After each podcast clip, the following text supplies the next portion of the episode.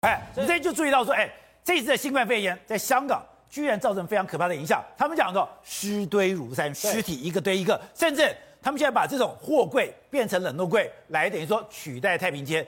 可是太可怕的是。他的死亡人数还不断的在成长当中，而且他的感染人数还没有消退耶。跟宝杰哥讲，上个礼拜我在跟大家讲香港的时候，很多观众朋友因为大家看乌克兰都不知道香港发生这种状况。我先说两件事情哈，一个好的消息，一个坏的消息。好的消息是，原本香港的卫生单位的官员讲说，可能一天到十八万人确诊。对不起，上礼拜是一天五万人确诊，现在已经降到两万八到两万五左右，所以确诊人数往下降了。可是死亡人数，宝杰哥一天都还大概有两百人。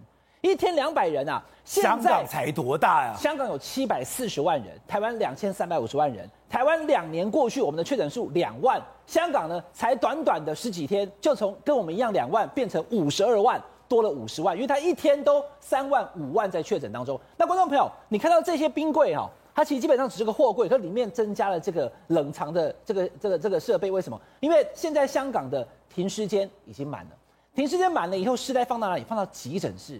既然是放不够，放到哪里去？外面的露天的问诊台。所以呢，你全部一天两百多个人死，那这种状况之下，因为过去香港根本没有分流，所以轻症也挤到医院里面去。那等到轻症把所有的病床都占满之后，昨天有一个黄小姐，香港黄小姐，她跑出来哭诉，她说：“因为我母亲确诊，所以我就被隔离。结果母亲被送到急诊室之后，她居然在急诊室啊里面吸那个氧气，吸了五天以后，他就离开了。”也没有给他治疗，也没有给他其他的吊点滴，没有任何治疗，没有办法。现在不是有些药可以用了吗？哎，宝杰哥，因为药已经到了香港，口服的药，可是呢，医生也会判断，而且不是每个地方都已经有，是刚到而已。所以过去第一个没有分流，所以将这个病床给占满，这是香港犯的第一个错误。第二个是什么？就是香港的疫苗施打的状况，长辈打的太差了。台湾七十五岁以上长辈打了七成五，还有两成都没打。可是宝杰哥，香港八十岁以上的长辈，他打到第二季的。不到三成，所以这七成完全没打过疫苗，或是只打一剂的人呢，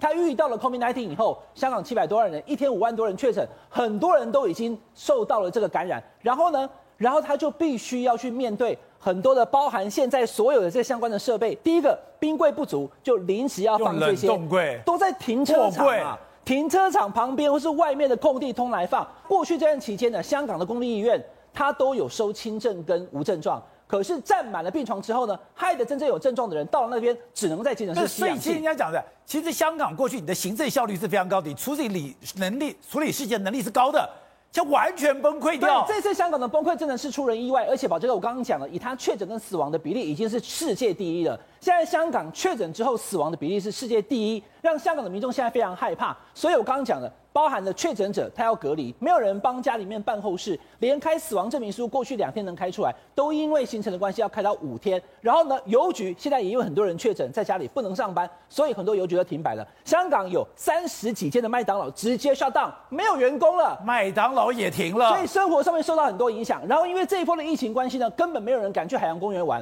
宝杰哥，你知道吗？海洋公园它推出了好几个。到你家帮你打蜡，帮你修水电，帮你换机油，因为没有人去海海洋公园玩了。